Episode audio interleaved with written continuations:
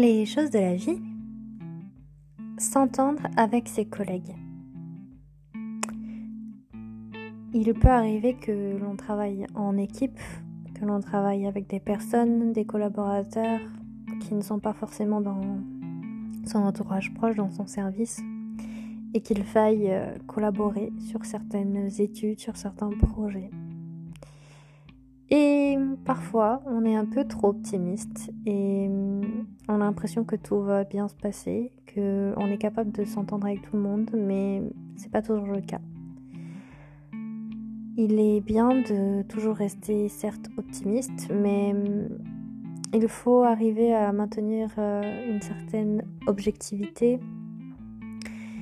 et moins de la subjectivité et moins de la sensibilité. Euh, on ne sait pas à qui on peut avoir affaire. C'est-à-dire que parfois, euh, on peut se retrouver face à des personnes qui sont euh, de nature autoritaire, de nature impulsive, qui ont du caractère, mais sachez que cela peut être seulement le reflet de leurs propres doutes. Par expérience, euh, les personnes qui sont les plus euh, virulentes dans les propos, les plus euh, difficiles à cerner, sont parfois en fait les personnes les plus fragiles. il s'avère que dans la plupart des cas, ces personnes sont hypersensibles et finalement ont du mal à se détacher de leur sensibilité. Elles ont du mal à prendre de la distance et avoir un regard euh, objectif, un regard euh, tout à fait euh, sain, on va dire, sur la situation et sur les relations humaines de manière générale. ces personnes ont en fait peur. Elles ont peur de ne pas réussir. Elles ont peur d'échouer. Elles ont peur de la réaction qu'elles pourraient avoir et des résistances euh, à un projet en équipe ou à réaliser un projet tout simplement. Cette résistance peut être de leur fait à elles, c'est-à-dire qu'elles sont elles-mêmes résistantes à, leur approche. Elles sont résistantes à l'environnement extérieur et c'est une manière de se protéger que de réagir de manière virulente. Euh, ces personnes peuvent paraître euh, comme je le disais, autoritaire, que ce soit de manière verbale ou de manière écrite. Si vous avez l'impression que cette personne vous écrit par mail euh, de manière intempestive ou de manière euh, euh, directive, c'est une manière pour elle de se protéger, une manière pour elle de se rassurer. la façon dont elle parle de manière donc je le disais, directif, c'est uniquement pour se protéger, euh, de se créer une carapace, une certaine sécurité, puisque ça laisse des traces.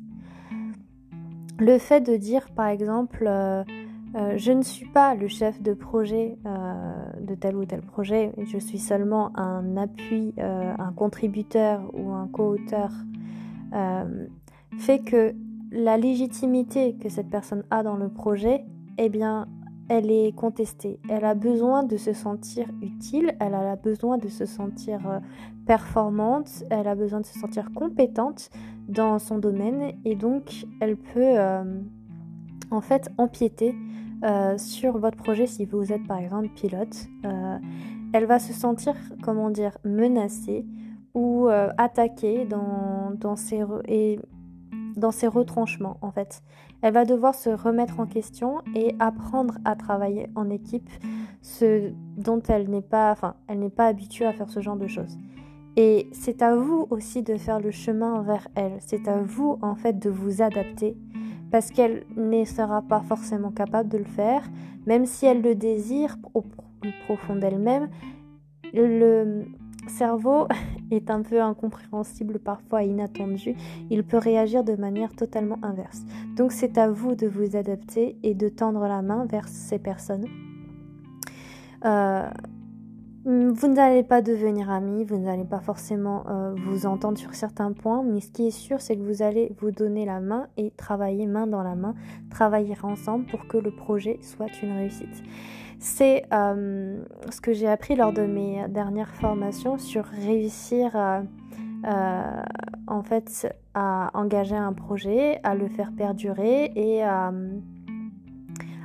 faire face aux résistances au changement c'est euh, réussir voilà, à manager des projets de transition, c'est réussir à comprendre l'autre, à se mettre à la place de l'autre, c'est réussir à être empathique, c'est réussir à faire en sorte que, quelles que soient les personnalités que j'ai ou que vous avez autour de vous dans une équipe projet, c'est de faire euh, table rase de vos